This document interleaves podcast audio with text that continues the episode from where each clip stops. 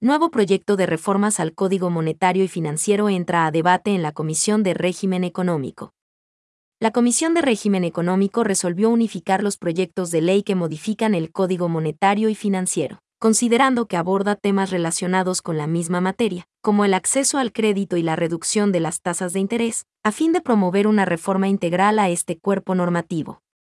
Esta resolución la tomó luego de conocer el proyecto propuesto por la asambleísta Paola Cabezas, quien plantea que la antigüedad de la información de riesgo crediticio sea de hasta tres años y que el reporte de información crediticia haga referencia únicamente a las operaciones vigentes, vencidas o canceladas del último año a la fecha de su expedición.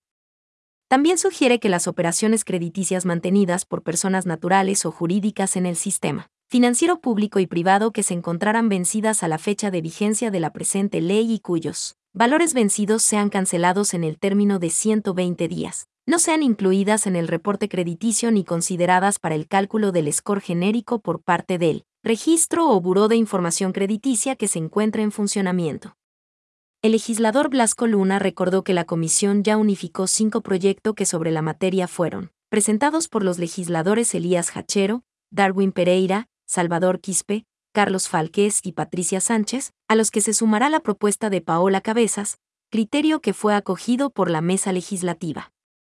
También decidió instalar mesas técnicas y sesiones en territorio, con el fin de escuchar las observaciones y propuestas de los diversos sectores relacionados con esta temática, como parte del proceso de socialización con la participación de la ciudadanía.